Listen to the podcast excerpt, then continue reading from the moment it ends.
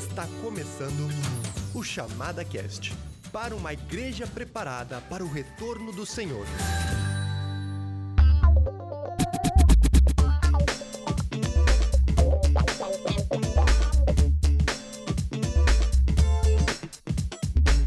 Então tá, minha gente, estamos mais uma vez aqui nos estúdios da Chamada da Meia-Noite. Meu nome é Stefan Vondrasek. Stefan, eu nunca falo, né? Mas é Stefan Yuri Vondrasek. É Yuri Acho que também? poucos sabiam disso, Puxa né? vida. Stefan Yuri Vondrasek.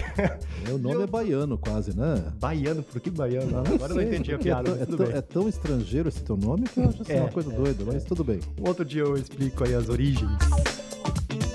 Mas estamos aqui também, Daniel Lima, nosso sempre companheiro. E aí, Daniel? Um prazer estar Que aqui. conta de novo. Olha, tamo, estamos muito felizes, já conversamos um pouco com o nosso convidado de hoje. Muito bem-vindo, pastor Carlos Felipe. Mas ninguém te conhece por Carlos Felipe, Não, né? Carlos Felipe é, é- é quase que o nome de novela mexicana que os meus pais me deram, né? É verdade. Eles quiseram é ser verdade. poéticos e foram bregas. né?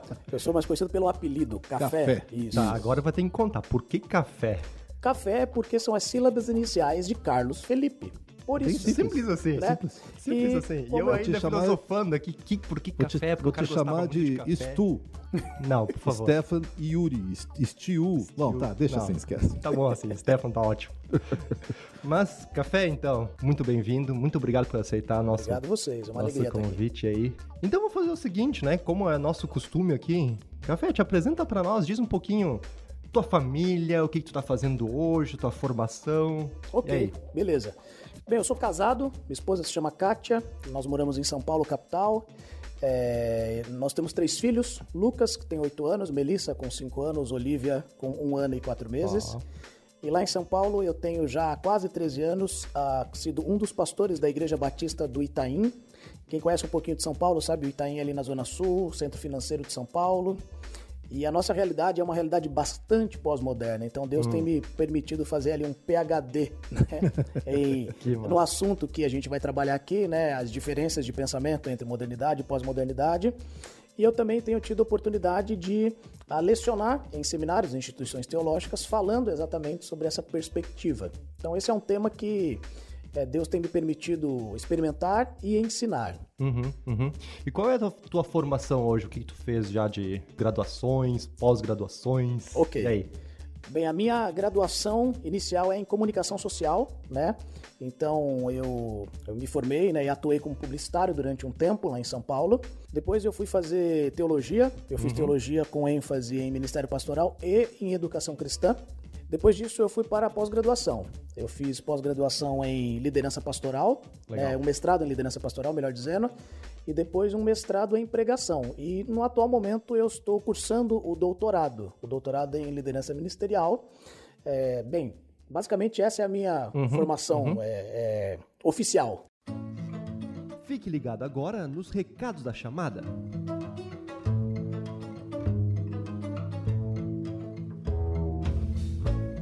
Olá a todos, aqui é o Sebastian e dessa vez o Stefan me deixou na mão e eu estou sozinho gravando essa sessão de propaganda para vocês, mas isso não impede a chamada de ter uma promoção muito legal para todos vocês.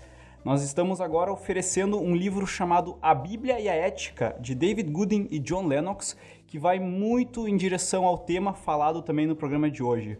Vocês vão escutar sobre a Bíblia e se ela ainda é atual hoje em dia e como a gente transmite a palavra de Deus na pós-modernidade, na modernidade, todos esses conceitos que nós temos hoje em dia de comunicação. A proposta desse livro é realmente falar então sobre a Bíblia e a ética e o que ela tem a dizer para a gente hoje. Ela é relevante, a Bíblia, nessas áreas morais. O livro é muito interessante, de dois cabeções. E a gente faz essa promoção de que você compra esse livro, 360 páginas, lançamento da editora A Verdade, e você recebe outro livro dos mesmos autores chamado Cristianismo, o Ópio do Povo. Tudo isso por apenas R$ 24,90. Então, R$ 24,90 você recebe dois livros. Os dois livros têm uma pegada bem apologética, muito interessante. Então, sem mais nenhum comentário, quero desejar a todos um bom programa e até mais.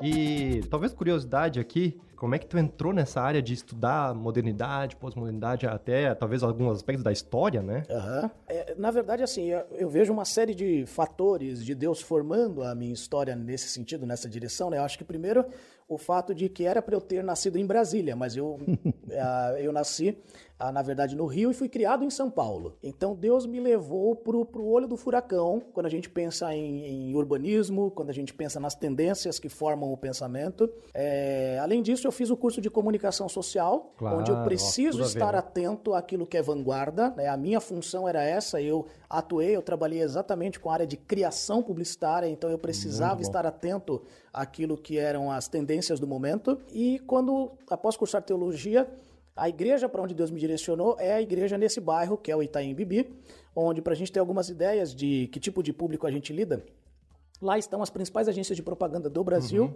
Lá estão também alguns dos principais escritórios né, a, do Brasil, né, as, melhores, as multinacionais têm os seus escritórios ali. Isso faz com que aquele bairro seja a preferência de moradia da maior parte dos jovens profissionais, porque eles querem morar perto do trabalho. Sim. Em São Paulo, é, esse é o segredo de qualidade de vida. Fundamental. Né? Morar Fundamental. perto do Sim. trabalho. Então, é um bairro de uma faixa etária jovem, certo? Pessoas que estão experimentando a melhor formação e as melhores posições, pessoas que têm uma grande experiência de mundo, pessoas cosmopolitas e pessoas do mundo todo, né? É muito comum a gente encontrar pessoas falando outros idiomas, andando pela rua lá.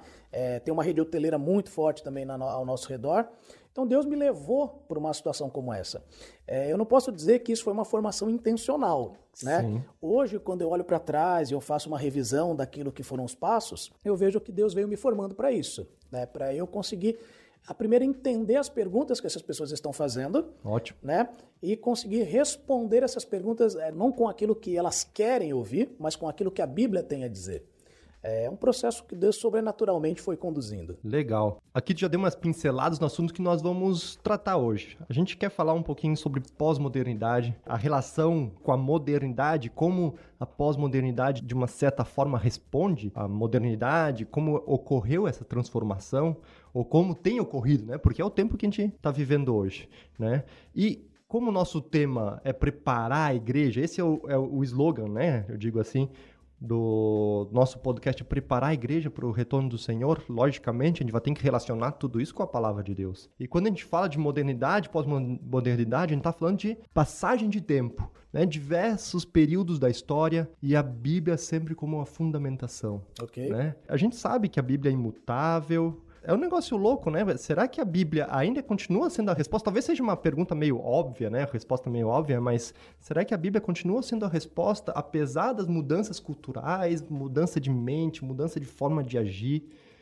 O que, que tu nos diz um pouquinho sobre deixa, isso aí? Talvez, Daniel, eu quer complementar? Aqui, eu acho que, que a pergunta é muito relevante porque a gente ouve constantemente de jovens, especialmente, essa noção de que a Bíblia Tá, mas ela foi escrita tanto tempo atrás e ela tem. Pá, é difícil traduzir para o tempo de hoje. E às vezes o modo como ela é estruturada, o texto é escrito, parece que não fala nada com o dia de hoje. Então, o que, que a gente pode transformar que ainda é legítimo e, e, quais os limites dessa adaptação? Porque tem gente adaptando de todo jeito. E de que maneira a, a Bíblia pode se tornar fonte relevante para os dias de hoje? De, deixa a gente ouvir um pouco sobre isso. Ok. É, na verdade, a pergunta é: será que a Bíblia ela tem prazo de validade? Oh, né? Boa, boa. Será que... A gente falou 500 palavras, né? E ele resumiu. É isso aí. será que a Bíblia tá tem prazo? Exatamente. e, e, muitas vezes é, não são apenas os jovens dessa geração que têm esse tipo de questionamento. Muitas vezes aqueles que são mais velhos e tentam abordar esses jovens, eles, eles partem desse pressuposto. É, será que não existe mais uma conexão? Não existe tá. mais uma relevância? Boa, boa. É, será que a Bíblia já não diz mais respeito a essa geração atual? Isso se deve ao fato de que, é, de fato, nós temos uma dificuldade em compreender os processos, compreender a maneira de aprendizado, compreender a visão de mundo do momento atual, uhum. né? E isso faz com que a gente sempre faça uma análise dos outros a partir da nossa visão de mundo. Uhum. E como a visão de mundo que muitos de nós temos, precisamente nós que temos uma visão moderna, temos essa visão que é diferente da pós-moderna, uhum. aí nós não conseguimos fazer uma leitura dela. Então, para a gente, a saída mais fácil e talvez a mais óbvia é, bem, não há conexão. Deixa eu te interromper, vou começar claro. assim, ó. Quando você diz nós que viemos de uma visão moderna. Isso a gente consegue definir datas para isso? Olha, nós não conseguimos definir datas, nós conseguimos definir movimentos históricos, hum. É, mas eles, eles não são assim movimentos isolados, eles se sobrepõem. Okay. Hum, né? Hum. Eles estabelecem influências, estabelecem tendências que vão nos formando. Né? Então, no Brasil de hoje, você vai ter pessoas que vão ter uma visão pós-moderna e não é necessariamente por uma divisão etária. Né? Você tem pessoas que, ah, do ponto de vista etário, não deveriam ter uma visão pós-moderna, né? pessoas ali na casa dos seus 60 anos, mas que têm, é, porque a questão da cultura ela não é dividida apenas por faixa etária, né? são os valores formativos. Ah, é, então, você tem hoje no nosso país pessoas que têm uma visão de mundo pós-moderna, você tem pessoas com uma visão moderna e, digo mais, há pessoas com uma visão pré-moderna, né? muito próximo a uma visão medieval do mundo. Uma e muito as... mais mágica. Exatamente. E às vezes você tem numa mesma família, você tem numa mesma igreja, sim, sim. pessoas com essas visões de mundo. Okay. É por isso que nós temos conflitos de gerações, sim. né? Porque há maneiras de entender a vida distintas.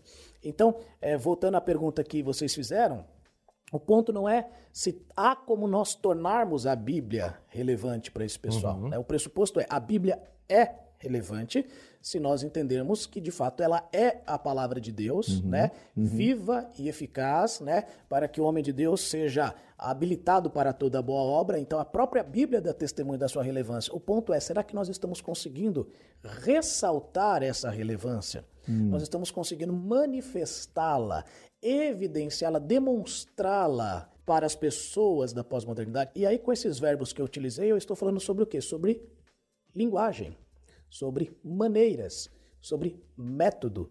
Eu não estou falando mais sobre conteúdo, eu não estou falando sobre essência, eu estou falando sobre maneiras como nós vamos apresentar. E é aí que nós temos grande dificuldade, porque qual é a nossa preferência natural para apresentar uma ideia?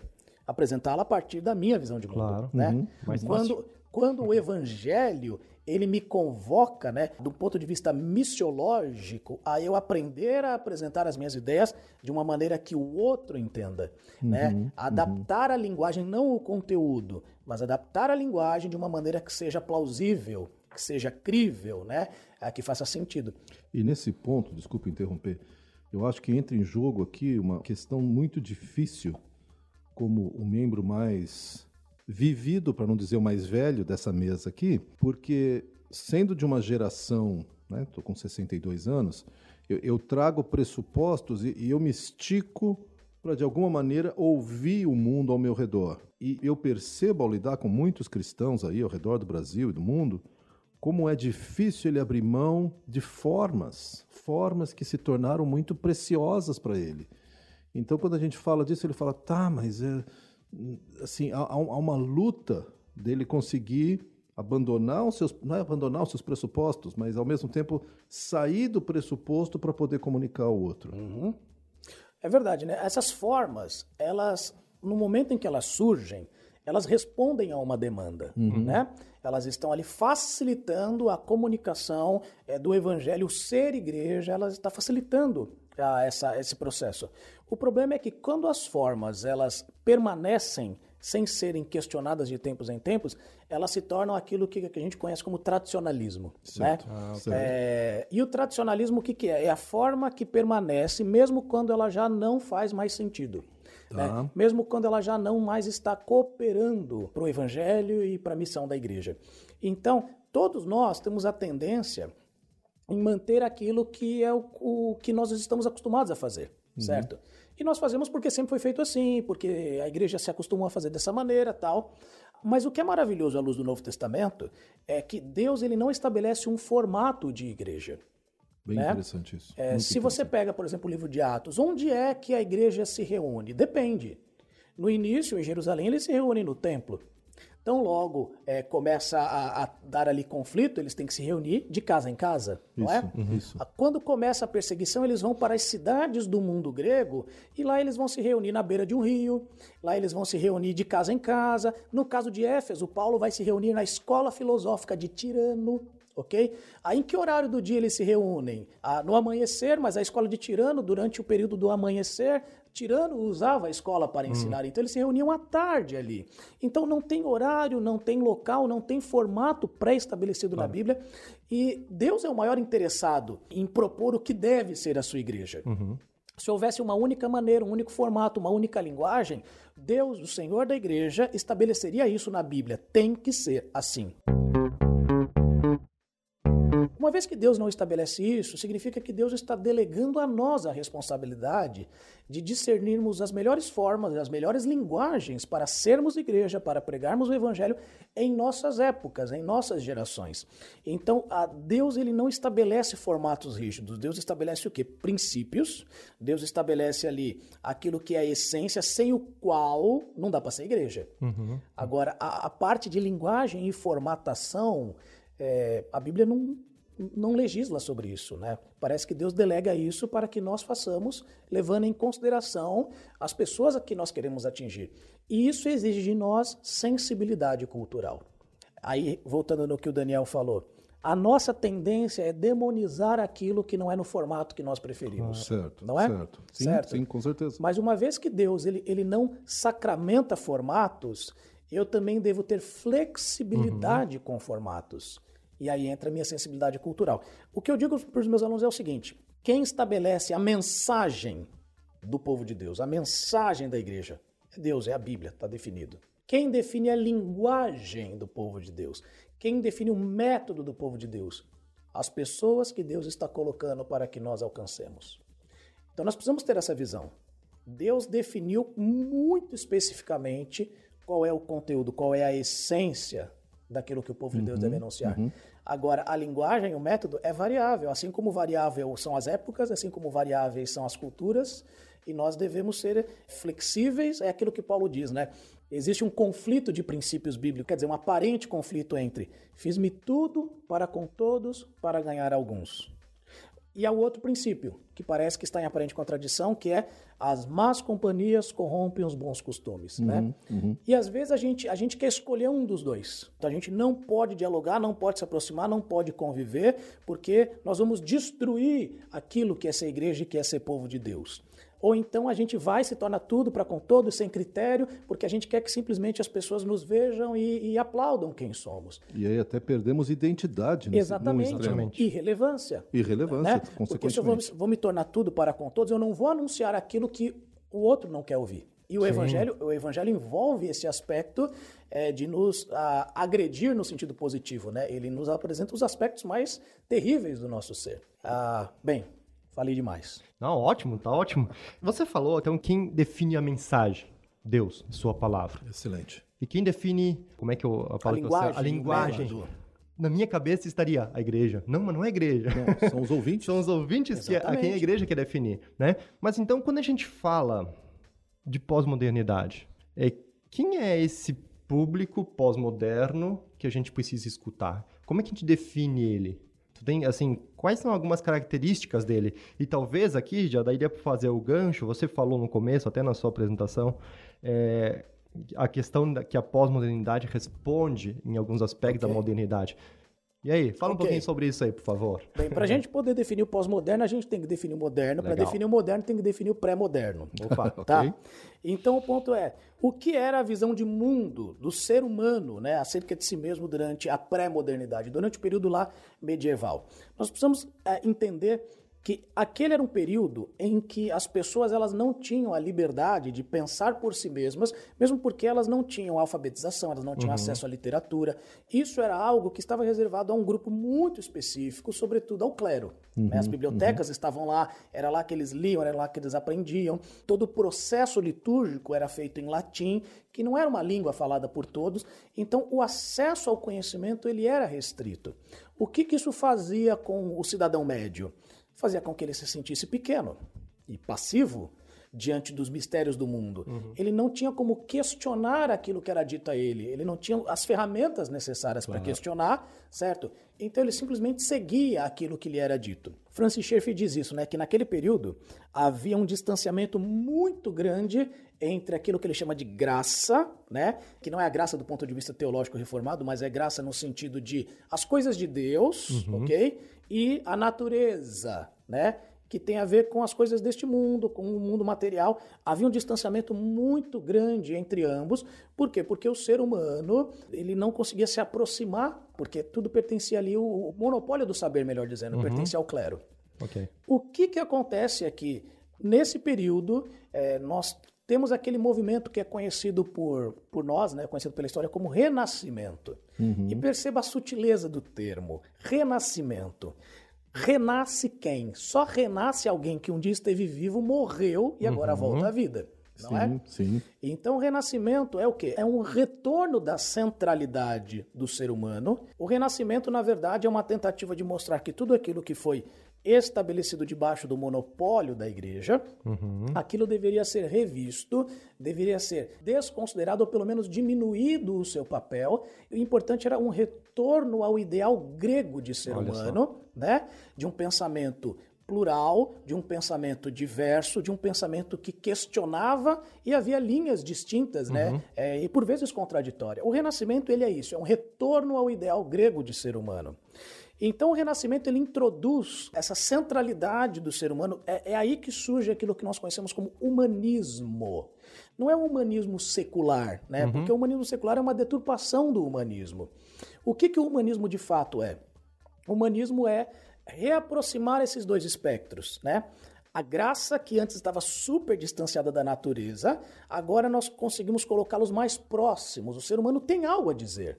O ser humano tem como desbravar os mistérios uhum. do universo. O uhum. ser humano tem como propor. E o que acontece nesse período é que, por conta disso, começa-se também a discordar de decisões, na verdade, dogmas estabelecidos pela igreja, que tinha o monopólio do saber. E é aí que o humanismo ele começa a ocupar um lugar né, de questionamento com relação à igreja ele começa a ocupar um, um, um lugar de questionamento com relação a, a, ao que a igreja uhum. ensina, com relação à palavra de Deus, e de fato havia muita coisa a ser questionada ali. Nós, como cristãos evangélicos protestantes, nós não podemos ser contra este humanismo. Por quê? Porque a reforma protestante é filha disso.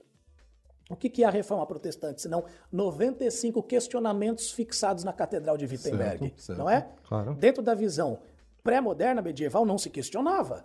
É, foi necessário uma crítica. Exatamente. Àquele... Ah, fez parte do momento. Nós não. não somos contra o que aconteceu ali. O problema é que o que surge ali, o que se inicia ali, ah, não, não se contém com isso.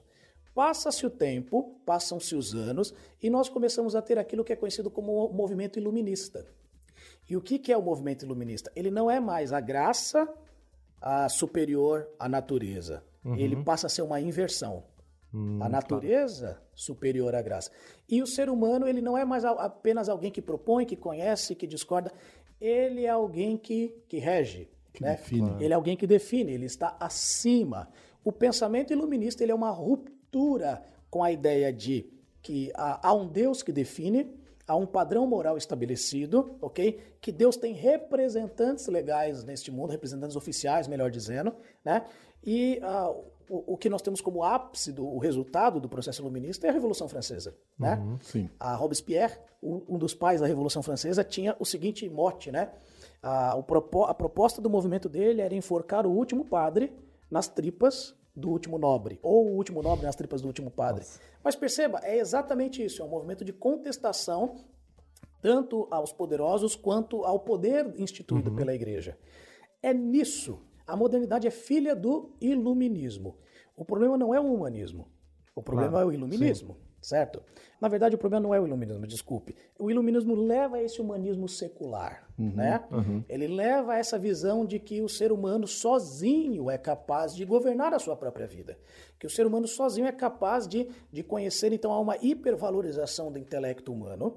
Começa-se a crença de que dê-nos tempo suficiente, nós vamos conhecer todos os mistérios do universo. Uhum. Uhum. Não há limites para a nossa capacidade humana, ok? Então há essa, essa centralização, essa verdadeira divinização do potencial humano. Com isso, o que acontece, né? A igreja ainda existe. A modernidade, ela não é uma, uma um movimento que mata a igreja, uhum. mas ela, ela retira da igreja a autoridade claro. transcendente. Qual que é o papel da igreja na modernidade? Ela tem um papel meramente sociológico. Quando há um desastre, ela abre as portas, recebe ali uhum. os desabrigados.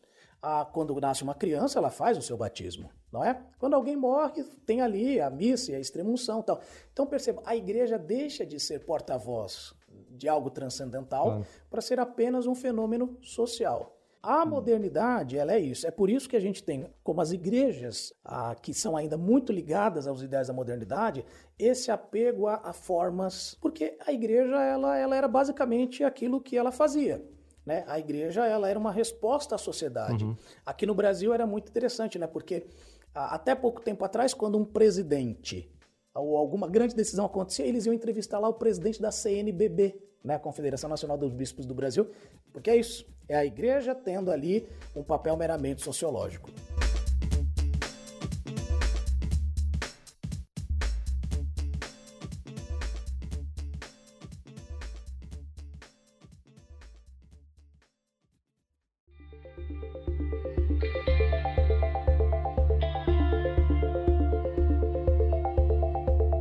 Deixa eu pular aqui. Claro. Uma coisa muito interessante que já surge, e eu acho que é bem importante destacar, é que, de novo, diante do fenômeno da pós-modernidade, eu vejo muita gente dizendo vamos voltar para a modernidade, porque nós cristãos somos modernos. Pós-modernidade é do capeta e modernidade é de Cristo. Se eu estou entendendo bem, você está dizendo não. Isso, isso é uma maneira de, do homem pensar mas que não é em si intrinsecamente cristã, nem sequer temente a Deus. Ok, é exatamente isso. Ah, em todas as épocas, nós tivemos manifestações culturais que eram contrárias a Deus, claro. uhum. e em todas as épocas nós tivemos pontos de contato, oportunidades Excelente. para que o evangelho fosse apresentado. Excelente. Então, assim, ah, é verdade isso que você falou, Daniel. Há muitos cristãos né, que olham para a pós-modernidade como algo do capeta. Isso é um erro é, de visão por dois aspectos. Eles não estão entendendo de fato a soberania de Deus em colocá-los nesse momento, hum, nessa época, neste Sim. lugar, né? Eles não estão entendendo isso, eles não estão entendendo que Deus continua querendo que o seu povo faça a sua missão nos dias de hoje.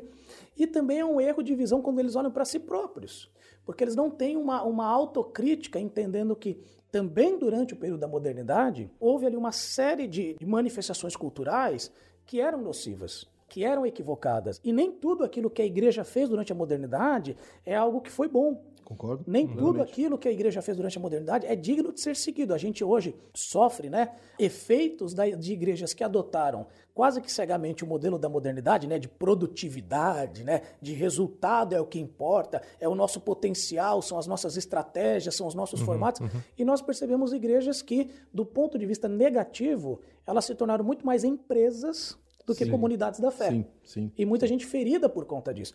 Então, assim, é uma percepção equivocada dizer que tudo que está aqui é do demônio e tudo que estava antes, não, isso era de Deus. Não. Ótimo, a gente precisa ótimo. entender, existem em qualquer época, em qualquer cultura, porque toda cultura é feita por seres humanos. Qualquer época, qualquer cultura, nós vamos ter manifestações que apresentam a beleza de uhum, Deus. É a graça comum. Uhum. Né? Uhum, uhum. Deus utiliza até mesmo pessoas que não o conhecem, até pessoas que o odeiam, para fazer algo que é belo e que apresenta, portanto, algo que, que diz respeito a Deus. Deus claro. é belo. Mas em todas as épocas, em todas as culturas, nós também temos manifestações que são de orientação demoníaca. E essas devem ser rejeitadas. Então, esse bom senso de que há aspectos que são, são positivos, que podem ser redimidos, que são louváveis, que podem ser adaptados, e aspectos que devem ser rejeitados, uhum. isso se aplica para qualquer momento histórico. Excelente. Inclusive para a pós-modernidade. Então, ao invés dos cristãos quererem brigar com a pós-modernidade, eles devem entender que Deus soberanamente nos colocou nessa época. Amém. Amém. E nós precisamos pensar nas melhores maneiras de atingir esse pessoal.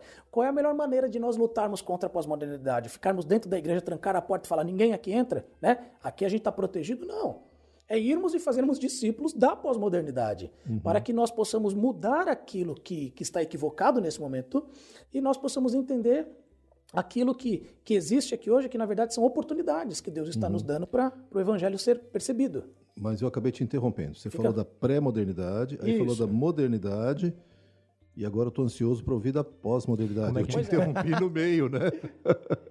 o que acontece é que esse projeto né, de centralização do ser humano, é, como senhor da sua existência, ah, e todas as ciências que passam a surgir daí, sobretudo as ciências humanas, né, sim, que são, sim. na verdade, ciências humanistas, elas não enxergam o ser humano como de fato ele é, porque não parte do pressuposto claro. bíblico, são ciências humanistas. O que acontece é que esse movimento ele leva a, a, sociedade ocidental a um ponto de grande desenvolvimento, certo? A gente tem as revoluções, a revolução industrial, a gente passa a, a ter um grande ganho, né, um grande enriquecimento. Ao mesmo tempo, o que isso gera? A primeira década do século XX é o resultado da modernidade. A primeira década do século XX é o resultado do ser humano entregue apenas a si mesmo para reger o mundo. Nós temos ali na primeira década a Primeira Guerra Mundial, onde o ápice da tecnologia dos seus dias é usada para que os países onde o ser humano era percebido como central matassem uns aos outros. Nesse mesmo período nós temos a Revolução Russa, ok? Sim. Onde esse movimento materialista histórico que a gente chama de socialismo, né? Ele toma o poder, muito parecido com o que acontece na Revolução Francesa, né? Eles tiram ali toda a figura do clero e a figura dos poderosos e é um governo do povo centrado no ser humano, né? Um governo humanista. E qual é o resultado disso, né? A destruição, miséria, campos de concentração, milhões de mortes, muito mais do que o nazismo gerou. Sim. E falando nele, passando alguns anos, a gente tem em 1939 a Segunda Guerra Mundial, que, mais uma vez, é o ápice da tecnologia do mundo da época, o que havia de mais avançado. Eu tive a oportunidade de ir no Museu Aeroespacial em Washington e eu vi lá o tipo de, de aeronaves que os alemães tinham durante a Segunda Guerra. Era muito mais avançado do que as aeronaves americanas. Eles já usavam turbinas, Sim. sim. enquanto os americanos estavam usando hélice. É por isso que qual é o grande evento que encerra a Segunda Guerra Mundial? É a bomba, atômica. Claro. Não havia nada mais avançado em tecnologia no mundo naquela época. Então perceba, o ser humano entregue a si mesmo, ele produziu grandes avanços, mas ele quase acaba com a vida no planeta. Uhum, uhum. Então o que acontece da década de 50 para frente? Os filhos desta geração, eles começam a responder àquilo que foi o ser humano entregue apenas ao seu próprio potencial com medo, com receio. Nós não queremos mais isso. É necessário que haja alguém acima de nós dizendo até onde a gente pode ir. É necessário que haja alguém acima de nós é, nos, nos, mostrando o que é certo e o que é errado. Uhum. Não é à toa que nesse período é que surge a ONU. Não é? Sim, Essa força superior. Claro. Não, é, não é à toa que nesse período, então, nós começamos a ter um movimento de espiritualidade muito grande surgindo, né? o movimento hippie. Existe aquela valorização né, da, da, da meditação, do yoga. Por quê? Na modernidade isso jamais aconteceria. Modernidade Uhum. é pensamento cartesiano. Isso. Né? Lógico, É- concreto. Preto sequencial. no branco, verdadeiro, falso, ok? Estabelecido pelo ser humano, não era estabelecido mais por Deus o verdadeiro e o falso, o belo e o feio, o certo e o errado, era estabelecido pelo ser humano. Mas o ser humano não é suficiente para estabelecer isso. Então, o que acontece a partir da década de 50, Daniel, é um movimento de reação àquilo que a modernidade trouxe quase o fim da existência. Lembre que da década de 50 e diante nós vivemos aquele período terrível da história humana chamado como Guerra Fria, Sim. onde nós não sabíamos se estaríamos vivos ali daqui a um tempo, né? Porque podia, que, podia ser que algum louco em alguns dos blocos da, da bipolarização apertasse o botão ali, pronto. Explodia metade do mundo, o cara, em resposta, explodiu o resto da Então o ser, outra o metade. ser humano sozinho, ele percebeu que ele não dava conta de reger a sua própria existência. A pós-modernidade é resultado disso, da falência do projeto da modernidade. E é é interessante que isso é uma reação muito positiva. Claro, Ih, gente, não deu certo o projeto. exatamente. É uma reação positiva, A pergunta é para onde eu levo isso? exatamente, e que a igreja de Cristo não soube fazer essa leitura. Né? A igreja continuou se fechando ainda no ideal da modernidade, falando apenas para convertidos, não entendendo que esse era um, era um shift cultural. Né? E que eles deveriam, portanto, ter agora uma, uma, uma visão né, missiológica de abordar essas novas pessoas, essas pessoas com essa visão de mundo distinta. Mas, Café, é, eu pensando aqui, tá, é, é muito fácil agora a gente olhar pra trás e conseguir avaliar essas coisas. Mas pensando as pessoas no momento, é, é difícil a gente fazer, sendo, sendo sincero aqui, né? É difícil a gente fazer as perguntas certas e conseguir analisar a sociedade de tal, a tal ponto de, ah, tá passando uma transformação aqui nesse sentido. Eu acho que é uma tarefa muito complicada.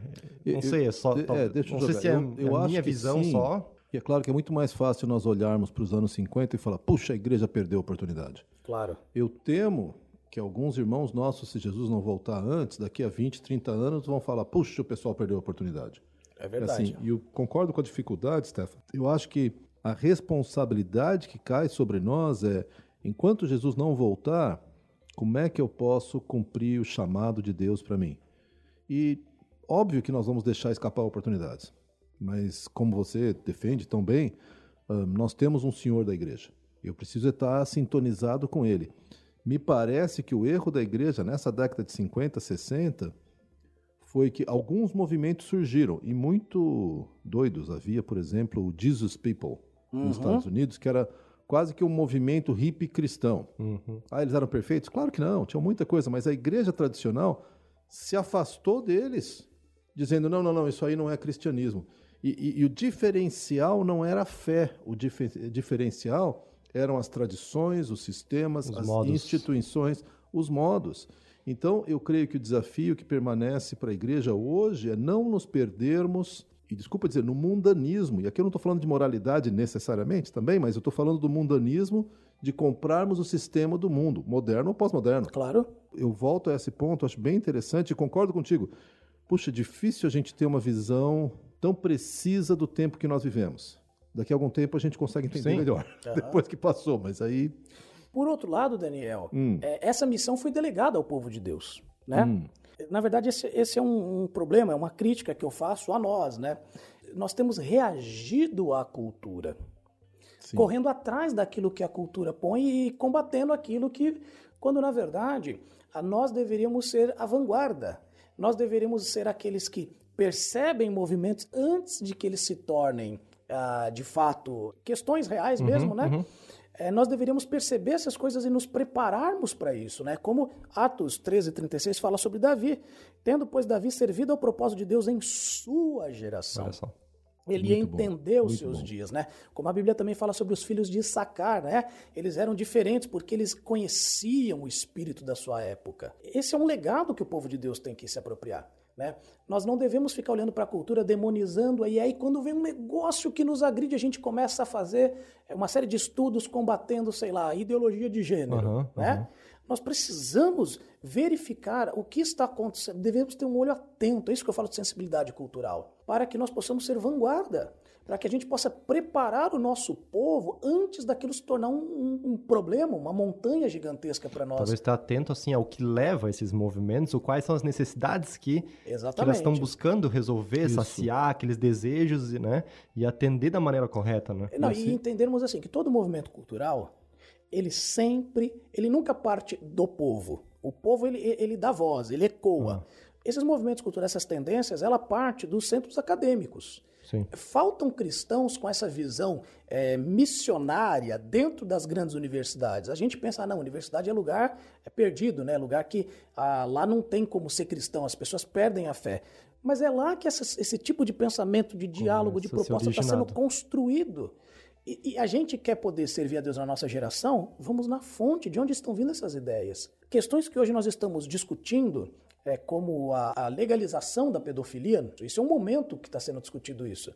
Isso já está sendo proposto entre os acadêmicos há muito tempo. E nós precisamos de cristãos que tenham essa perspectiva, né, que tenham essa vocação de estarem lá cientes desse tipo de discussão uhum. e não apenas contrapondo, mas preparando o povo de Deus para aquilo que está por vir. Porque é disso para pior. A Sim. tendência é, é piorar. E nós vamos ficar só correndo atrás. Então, de fato, gente, é, é complicado nós é, olharmos para o passado e falar, ah, mas eles deveriam ter feito claro. assim.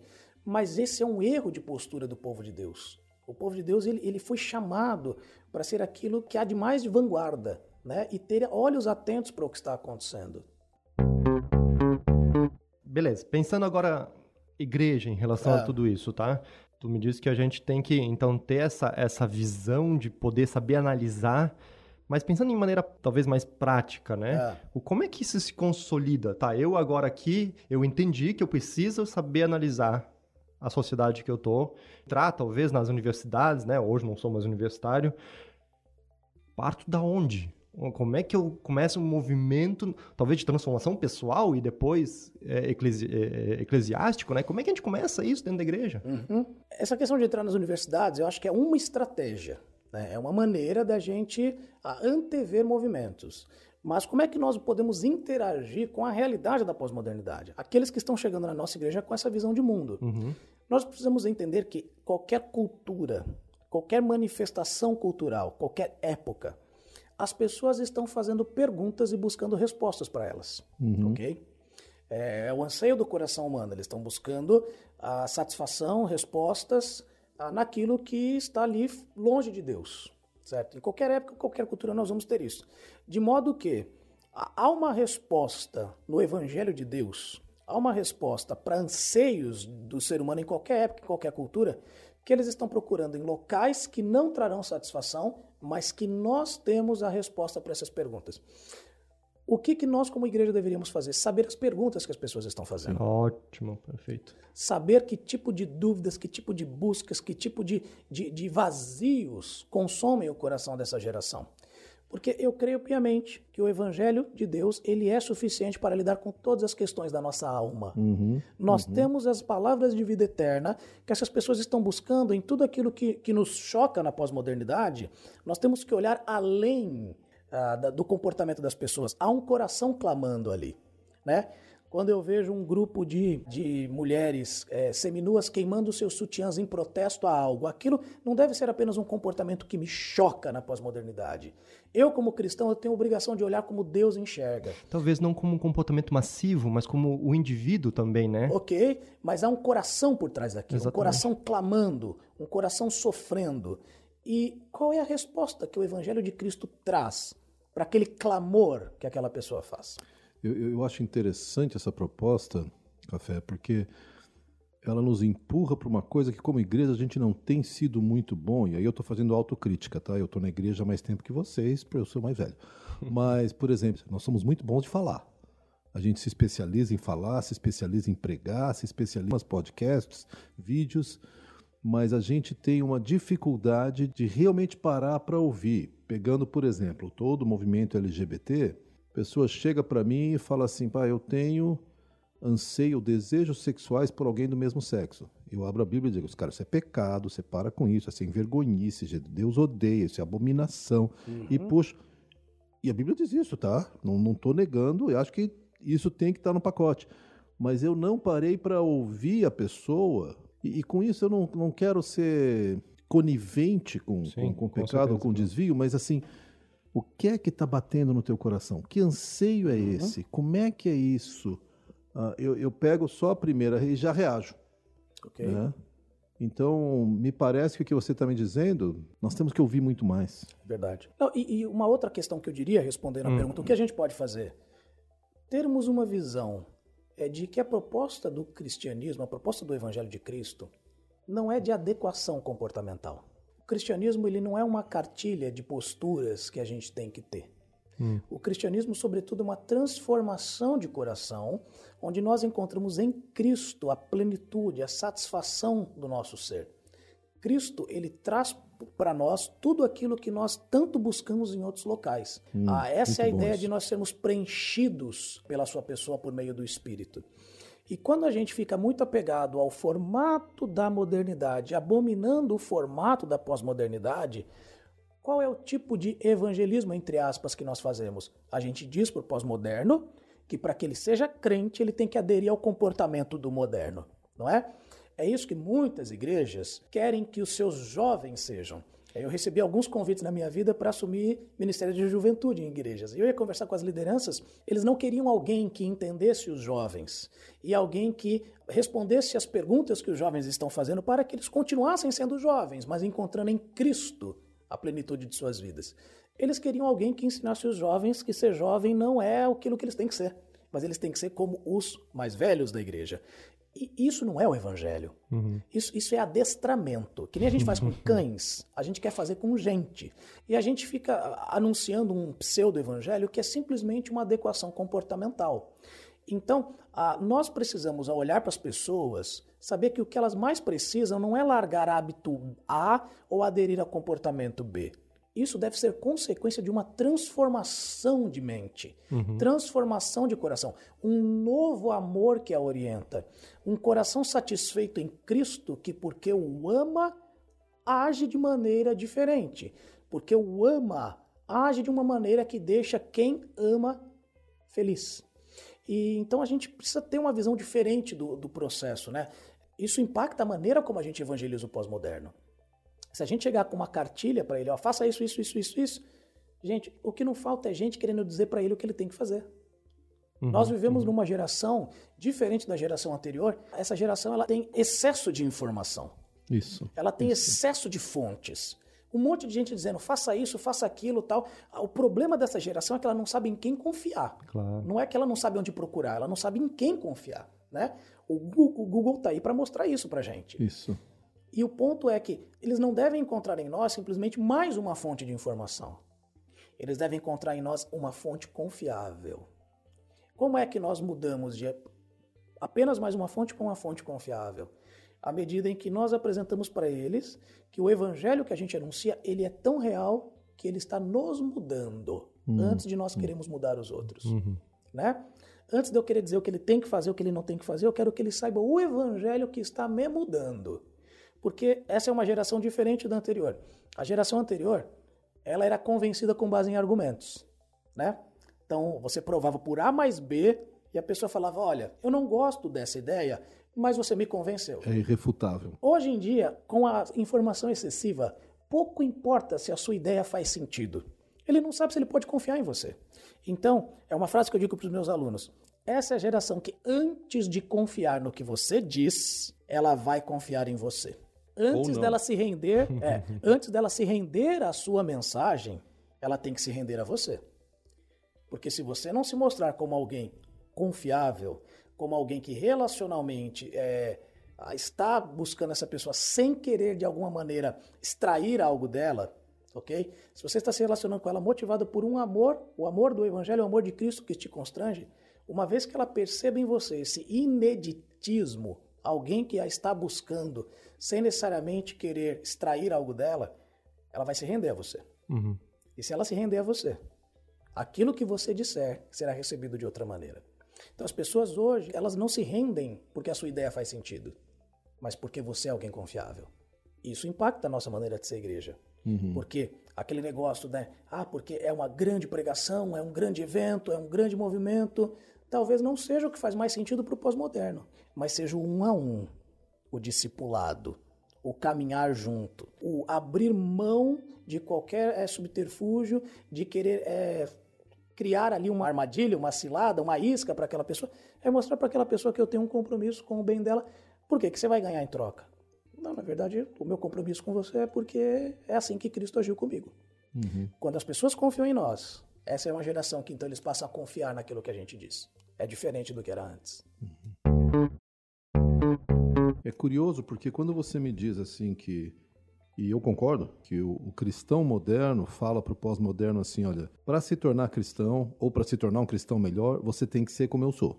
Você Aham. tem que adotar meus padrões culturais.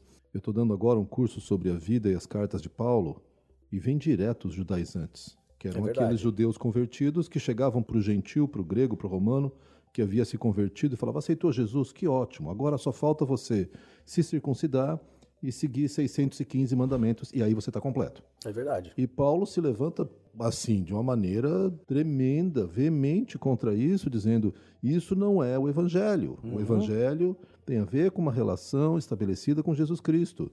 E aí há um alinhamento comportamental Claro. posterior, mas a, a essência do evangelho não pode ser reduzida a seguir mandamentos rituais e, e assumir a minha cultura. É verdade. E, e eu acho que isso é um desafio para nós, como igreja, porque nós temos muita pressa que a pessoa mude. E a pessoa precisa abandonar uma série de comportamentos que são pecaminosos. E, e a gente fala que você precisa aceitar Jesus, mas fazer isso, isso e isso. A gente acrescenta o evangelho. Né? Isso Paulo diz que é anátema. Eu- Uhum. Uma coisa interessante. Agora perceba só como isso impacta até mesmo aqueles que já estão na igreja, Daniel. Sim. Porque por conta dessa- dessas restrições impostas por práticas, ritos e comportamento, o que, que nós escolhemos hoje? Uma igreja que não tem um senso de catolicidade.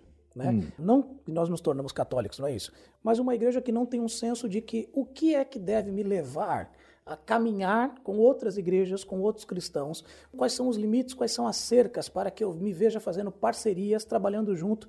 O que deveria ser esse elemento é o evangelho. Sem dúvida. Cremos no mesmo evangelho?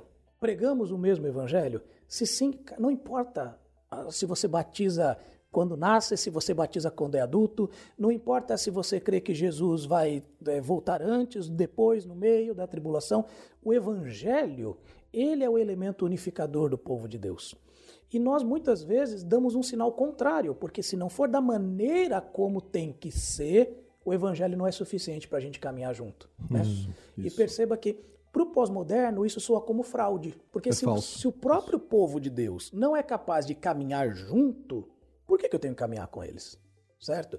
É por isso, gente, que não é por meio do discurso, mas é por meio do um a um, caminhando com as pessoas, que as pessoas vão entender que o que de fato nos, nos distingue como povo de Deus não é a placa, é, não é o processo, não é o rito, mas é o evangelho. Quando a pessoa compreende esse evangelho, é, e não, não simplesmente uma imposição de comportamento, mas o evangelho, aí ela começa a entender o que de fato é a proposta de Cristo para ela. E aí a gente a insere num processo onde ela automaticamente, quer dizer, automaticamente não, mas inevitavelmente, Uhum. o que vai acontecer? Ela vai começar a perceber que a proposta do evangelho não se adequa com quem ela tem sido.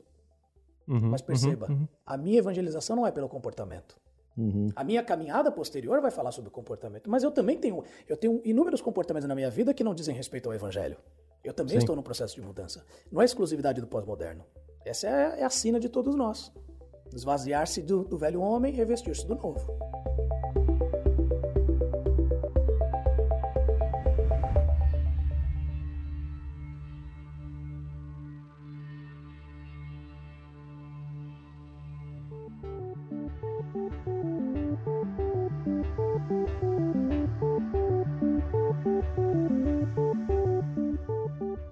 Nós acreditamos, primeiro, que o tempo ele caminha, num- ele é linear, ele não é cíclico. Ou seja, nós caminhamos em direção a um desfecho, a um, a um- a um momento que onde nós vamos adentrar de uma maneira mais completa a eternidade. Ok. Ah, nós estamos falando de movimento. Você falou da pré-modernidade, da pós-modernidade, da modernidade, pós-modernidade. E, e, obviamente, nós temos, como tu mesmo disseste, pessoas na- nas igrejas que são pré-modernas, modernas e pós-modernas. Mas a pergunta não é tanto dentro da igreja, mas fora. Nós temos uma sociedade que hoje está em profundo questionamento, o que me leva a pensar, e eu tenho uma tia muito querida que sempre diz: ah, é o fim dos tempos. Ah, é o fim dos É tudo para ela é o fim dos tempos. Ah, não sei quem, o cantor tal cantor casou-se com um homem. Ah, isso é o fim dos tempos, né? Porque para ela todo o seu, o seu arcabouço é desconstruído. Então, para ela, Jesus está voltando já, porque não dá para aguentar mais. Aí, af- afastando alguns desses exageros, ah, como é que nós podemos ajudar a igreja a se preparar para o retorno de Cristo e de que maneira a expectativa do retorno de Cristo deveria nos motivar na interação com esse mundo que hoje nos traz tantos desafios? Uma das questões maravilhosas relacionadas ao conceito da volta de Cristo é a sua iminência. Sim. né? Ele é iminente desde que foi apresentado. Uhum. né? A gente percebe, por exemplo, nos escritos de Paulo, que Paulo já se percebia nos fins dos tempos. Né? Isso, isso. Porque a partir da morte, ressurreição, retorno de Cristo, ali já está inaugurado um tempo onde Cristo pode voltar a qualquer momento. E a sua iminência, ela ao mesmo tempo nos deixa, né, desejosos e às vezes até incomodados porque está demorando, né, como a sua tia, né, ao fim dos tempos, tal. Mas por outro lado, a- essa iminência dos fins dos tempos deve nos colocar em pronta ação em tempo e fora de tempo. Hum, E o que eu percebo é o seguinte, né? Eu vou citar um texto bíblico para vocês que nos ajuda a responder essa pergunta. Paulo, quando ele está interagindo com os filósofos de Atenas, em Atos capítulo 17, ele está falando sobre o Deus que criou as pessoas, ele diz. Atos 17, 26 e 27, ele diz: De um só fez ele todos os povos para que povoassem toda a terra, tendo determinados tempos anteriormente estabelecidos e os lugares exatos em que deveriam habitar.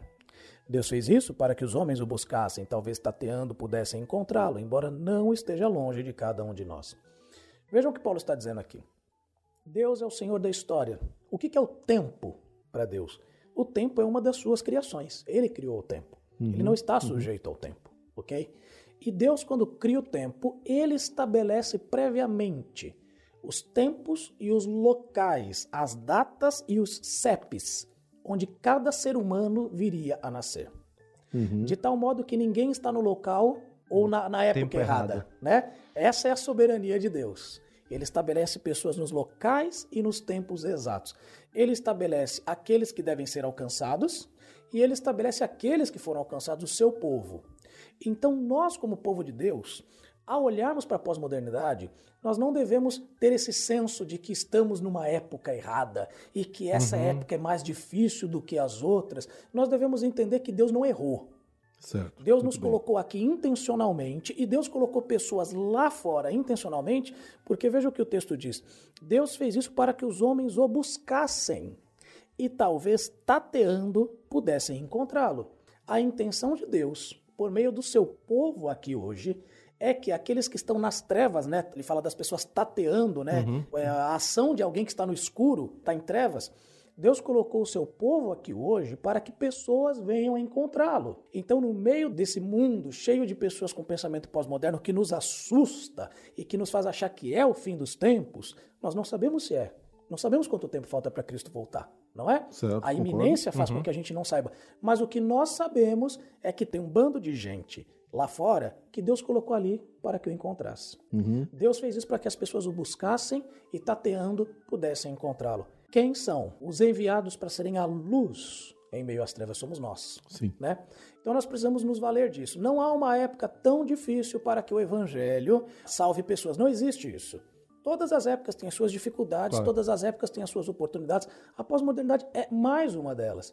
Então, o povo de Deus deve se revestir dessa confiança e deve entender: Deus nos botou aqui porque o evangelho continua valendo, ele continua eficaz, ele continua sendo o poder de Deus para a salvação e tem um bando de gente ali que Deus já estabeleceu que eles iriam encontrá-lo.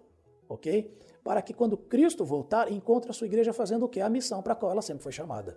Uhum. Triste será quando Cristo voltar a encontrar a sua igreja inerte, né? Dizendo: Não, nós estávamos numa época muito difícil para cumprir a nossa missão, Jesus. Não é o que a Bíblia diz. Deus nos colocou de propósito aqui. Eu gosto dessa tua expressão, Café, porque me remete para a parábola dos talentos. Ok. O senhor me deu um talento só, mas sabe, o Rio Grande do Sul é tão difícil, as pessoas não se convertem aqui. E essa nossa época é tão terrível. O máximo que eu posso fazer é guardar o que o senhor me confiou, tá? Não, uhum, uhum. não dá para investir, porque, olha, já faço muito de não, deix... de não perder muitos membros da igreja. Quanto uhum. mais eu ficar me preocupando de alcançar os de fora. Uhum. Esse tipo de pensamento é aquele que Jesus diz servo infiel Exatamente. e mal. É. Exatamente. Né? Então, eu entendo essa tua palavra e agora conectando com essa parábola, como uma exortação para que nós in, possamos investir. Ah, os tempos são ruins? Eu vou investir. Ah, mas o Rio Grande do Sul é difícil? Eu vou investir. Uhum. Ah, Paraná, é... eu vou investir. E eu, eu, por quê? Porque Jesus está retornando. E eu quero cumprir. Se ele vai retornar amanhã, ou daqui a 25 anos, ou daqui a 100 anos, eu não faço ideia, não consigo imaginar muito tempo, mas aí é uma questão claro. de imaginação, claro, tá? Claro. Isso é um estímulo para que eu continue buscando cumprir essa tarefa. Né? Então, só para fazer essa conexão aqui. E uma segunda coisa que eu diria também, conectando a volta de Cristo com tudo o que a gente falou aqui, é, é entendermos que, por mais que o cenário possa ser mais difícil, o nosso papel é discernirmos as melhores maneiras de nos relacionarmos com as pessoas uhum, da nossa uhum. geração. E algo que eu falei aqui né, sobre a importância de relacionamentos que tragam ali, que credenciem a veracidade do evangelho para os indivíduos. Essa é uma área que nós não queremos conviver com os diferentes. Uhum. E aí eu acho que cabe um arrependimento para nós. Né? Entendemos uhum. que Deus não nos deu a ordem para que façamos discípulos, dizendo que com isso haveria uma época onde a gente poderia se afastar das pessoas uhum, e que uhum. ah, não seria positivo que nós as abordemos. Nós, como povo de Deus, precisamos entender que se essa é a estratégia que melhor dialoga com esse pessoal, é se aproximar deles, estabelecer com eles um vínculo de confiabilidade, nós não temos que ter medo disso, certo? É maior é o que está em nós do que o que está no mundo. Essa é uma uhum. promessa que vale em qualquer época, uhum. certo? Uhum. Aproxime-se, esteja ciente da, do, do, do, poder, né? De quão valioso é o evangelho que você carrega, de quão poderoso é o espírito que está em você. E aproxime-se, porque é nesse, na construção desse vínculo de confiança que o evangelho vai ser apresentado para essas uhum, pessoas. Uhum. Então isso também envolve a nossa fidelidade diante do retorno de Cristo. A gente precisa pensar nas melhores maneiras de fazer. Claro. Então a gente precisa se arrepender um pouco e talvez pensar que não é o mais agradável. Eu não gosto do cabelo desse cara, eu não gosto do piercing desse cara, eu não gosto da orientação política desse cara, mas Deus me colocou aqui para que eu possa me aproximar desse sujeito. Essa é uma geração que ele primeiro confia na gente para depois confiar no que a gente diz. Uhum. Sabe que esse papo todo tá me lembrando, eu não sei se já foi publicado ou não esse podcast, mas a gente gravou um com o Josimar e a gente Sim. falando do, de como trabalhar com um público de rua, pessoas drogadas, né? Estratégia, não sei o quê. E a gente chegou meio que chegou à conclusão de que, olha, se a gente seguir o que, que a Bíblia nos diz, ama o teu próximo. Okay. Né? Vai ao encontro dele. Não precisa ser o cara que fez 500 mil cursos sobre missões urbanas ama ele, escuta o que ele tem para dizer, uhum. vê quais são as necessidades dele. E aí o evangelho vai ser, vai é ser real na vida dele. É verdade. Né? É interessante, né? Assim, por mais que a gente está falando de tempos né, diferentes, pós-modernidade, modernidade, pré-modernidade, no fim das contas, a gente, até o versículo que tu usou antes, né? Pregar o evangelho a tempo e fora de tempo, né? no fim das contas, é obedece o que a Bíblia está falando, vai ao encontro do teu isso, próximo. Isso, né? é Mas é interessante também como a gente se apaixona pelo nosso modo de agir. Eu fico pensando, de novo, pensando ali nas cartas de Paulo, toda aquela situação. Eu imagino um judeu chegando numa igreja com gentios. Uhum. Naquela época, com as primeiras igrejas mistas, o judeu tinha um altíssimo padrão ético-moral, alimentar, ritual, comportamental, monogâmico. Tinham coisas muito claras. E ele chegava no meio de uns gregos malucos, com uma sexualidade, para dizer no mínimo, corrompida, com práticas de comer qualquer coisa. E esse judeu tinha que abrir mão de sua tradição, não condenando, mas dizendo: não, o que nos une é o evangelho. Isso é um desafio. Uhum. Isso é um desafio. E hoje, trazendo para nós, tem a ver com música, comportamento, horário, uhum. roupa, posições políticas, como tu disse, e assim por diante. Mas quer ver como nós, como igreja, também somos profundamente influenciados pelo ideal da modernidade, da primazia do indivíduo, tal, do potencial de cada um de nós. Nós somos reféns das nossas preferências. Boa nós somos reféns Boa da nossa personalidade. Sim, sim. A gente diz assim: "Não, não, mas isso não é, não é do meu feitio. Isso não é a maneira como eu ajo", tal, e a gente está apegado ao formato, a uhum, maneira. Uhum. Eu paro para pensar, né? Eu já falei de Paulo, fiz-me tudo para com todos, mas vamos pensar em Cristo é, qual que era a personalidade de Cristo? É difícil dizer por quê? Porque Cristo, como ser humano perfeito, não era refém da sua personalidade. Ele sabia interagir com as mais diferentes pessoas. Pense só a diferença de João 3 para João 4.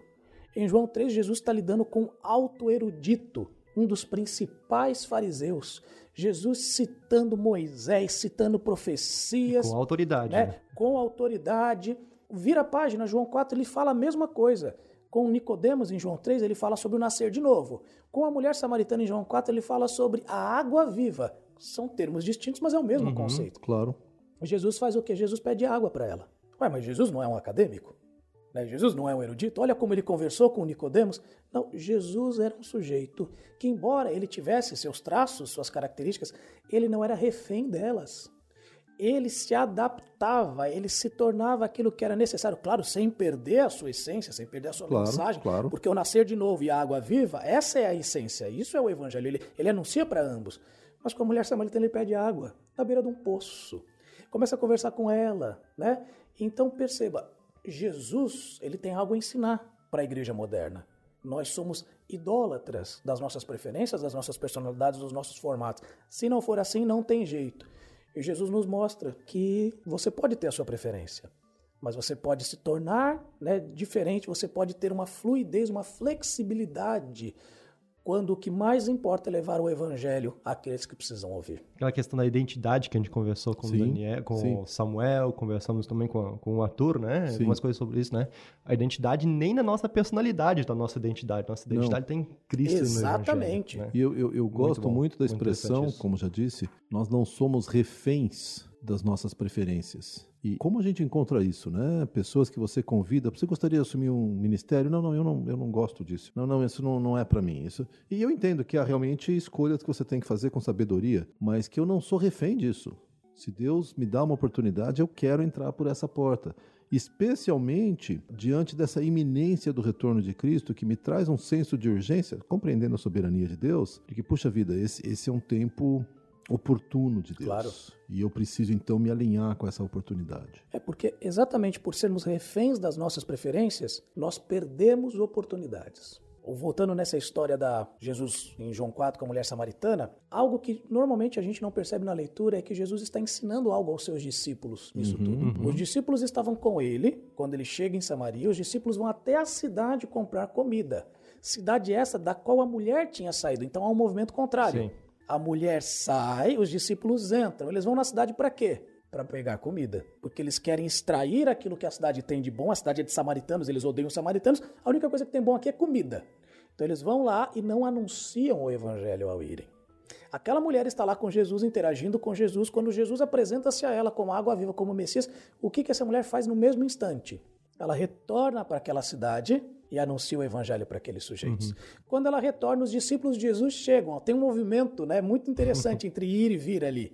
Quando eles chegam e eles falam: Ó oh, Jesus, trouxemos comida para você. Jesus fala: Não, mas eu não queria comida. Minha comida é fazer a vontade do meu pai. Ué, mas você já comeu? Aí Jesus disse: Vocês foram para a cidade. Vocês tiveram oportunidade e não anunciaram o evangelho. Os campos estão brancos. Ok? Então veja, quando nós estamos apegados a preferências, a preferência dos discípulos não era pelos samaritanos que, que aconteceu? Eles perderam uma oportunidade gigantesca de anunciar o Evangelho.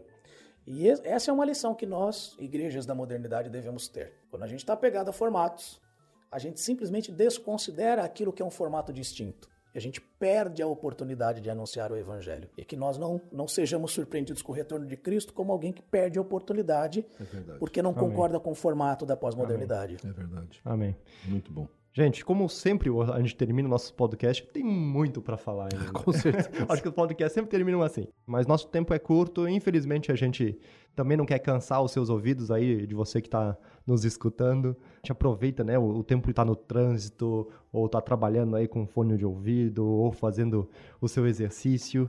Que Deus te abençoe, que essa conversa que a gente teve aqui possa edificar a sua vida. E a gente queria terminar esse momento também orando. Vou pedir aí pro Daniel com fazer certeza. esse favor para nós, nos dirigir aos pés do Senhor. Com Por alegria. Favor. Com alegria. Vamos orar então. Senhor, muito obrigado, Pai, porque nesse breve momento aqui nós fomos relembrados de novo que nós não estamos nessa época, nesse mundo, nesse local por acaso. Nós não precisamos ficar assustados com pós-modernidade, com o um pensamento tão diverso que nos cerca, porque o Senhor nos colocou aqui com um propósito. O Senhor é que nos enviou aqui para que nós pudéssemos estar no mundo sem sermos do mundo. Então, eu te agradeço por esse lembrete que nós temos tido e pelo desafio que foi conversado e apresentado aqui de continuarmos andando em fidelidade, em dependência de Ti em sintonia com a tua vontade, ouvindo aqueles que estão ao redor, não nos opondo a eles, mas ouvindo porque nós temos palavras de salvação para apresentar. Motiva o nosso coração, Pai, para que nós nos engajemos cada vez mais nessa prática, até o teu retorno. Isso é o que nós pedimos e agradecemos no nome de Jesus. Amém. Amém. Amém. Amém. Muito obrigado pela oportunidade, gente. E obrigado um, pela tua participação. Um prazer, as portas estão sempre abertas.